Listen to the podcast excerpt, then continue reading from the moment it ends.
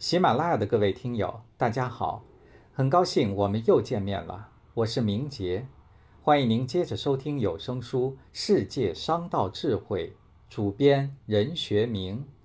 今天我们要一同分享的是本书的第九章《印度商道》，做生意也不忘宗教。第二节：以静制动，后发制人。古拉杰帕伊就说：“养成有规律的生活习惯，是我和我认识的所有商业伙伴们的共同特点。规律代表着有秩序和有节奏，它为我们的商业生涯提供了有力的保证。通常情况下，他们很重视规律性的生活习惯，处理各项事务表现得井然有序。”与印度商人做生意时，西方人大多感觉印度商人矜持、不紧不慢，让人摸不着头脑。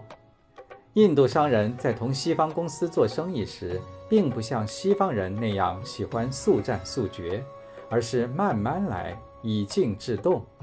这并不意味着印度人没有商业头脑，不会捕捉商机。实质上，聪明的印度商人早就对对手了如指掌。其目的就在于使对方心里产生急躁，过早摊牌，从而暴露出自己的真实意图，以达到他们后发制人的目的。印度商人最擅长的招数就是拖，用此招可以充分消磨对方的意志，从而能够彻底探清对方的底牌。对于你要急于了解的信息，他们是软硬全不吃，有时甚至一个简单结果他都不会给你。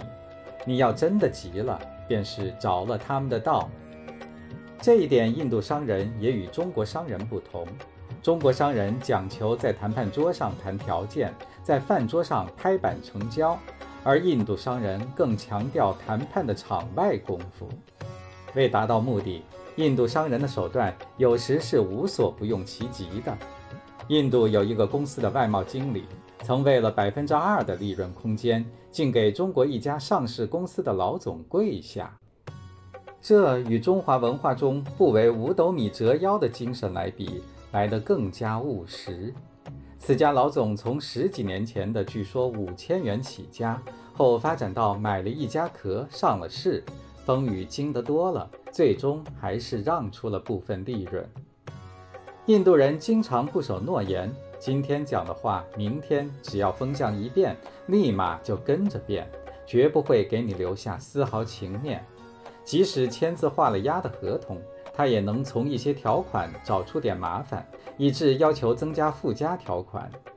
曾经有个中国外贸商人与一个印度商人谈了一个进口三百吨某化工产品的订单，来回往复谈市场规格、价格和条款的 email 就达到了百封以上。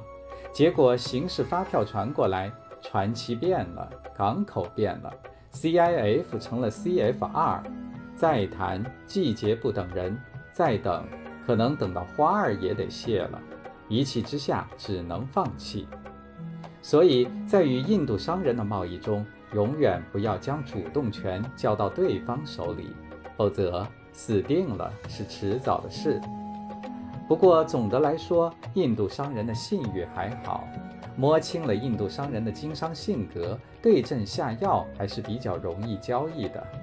一次，印度斯坦公司与欧盟一家大型电器商洽谈生意，谈判进展很不顺利，双方各持己见，谁都不肯让步。这时，印度斯坦公司的代表却不慌不忙，好像无所谓的样子。无奈，双方只好约定暂时休战，待午饭后重新交涉。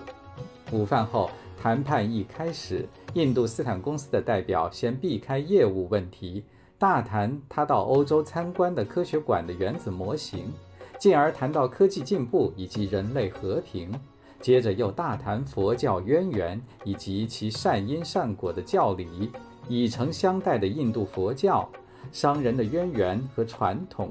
最后又谈到圣雄甘地的非暴力和平主义思想。开始，对方谈判人员还感到莫名其妙，但过了一会儿，便开始饶有兴趣地听起来。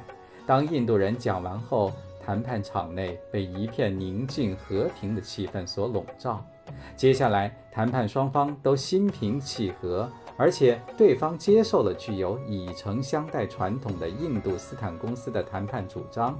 即将破裂的谈判终于取得了成功。在没与印度商人接触之前，印度商人不守信用、矜持而缺少诚意，这一点似乎是出了名的。但一旦与其真正交手，却总觉得印度商人有一种让人改变看法、后发制人的本领。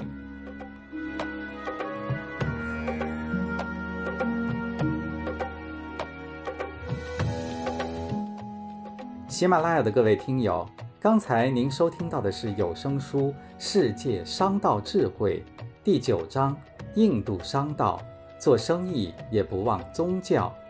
主编任学明，播讲宁杰。感谢您的陪伴，我们下期再见。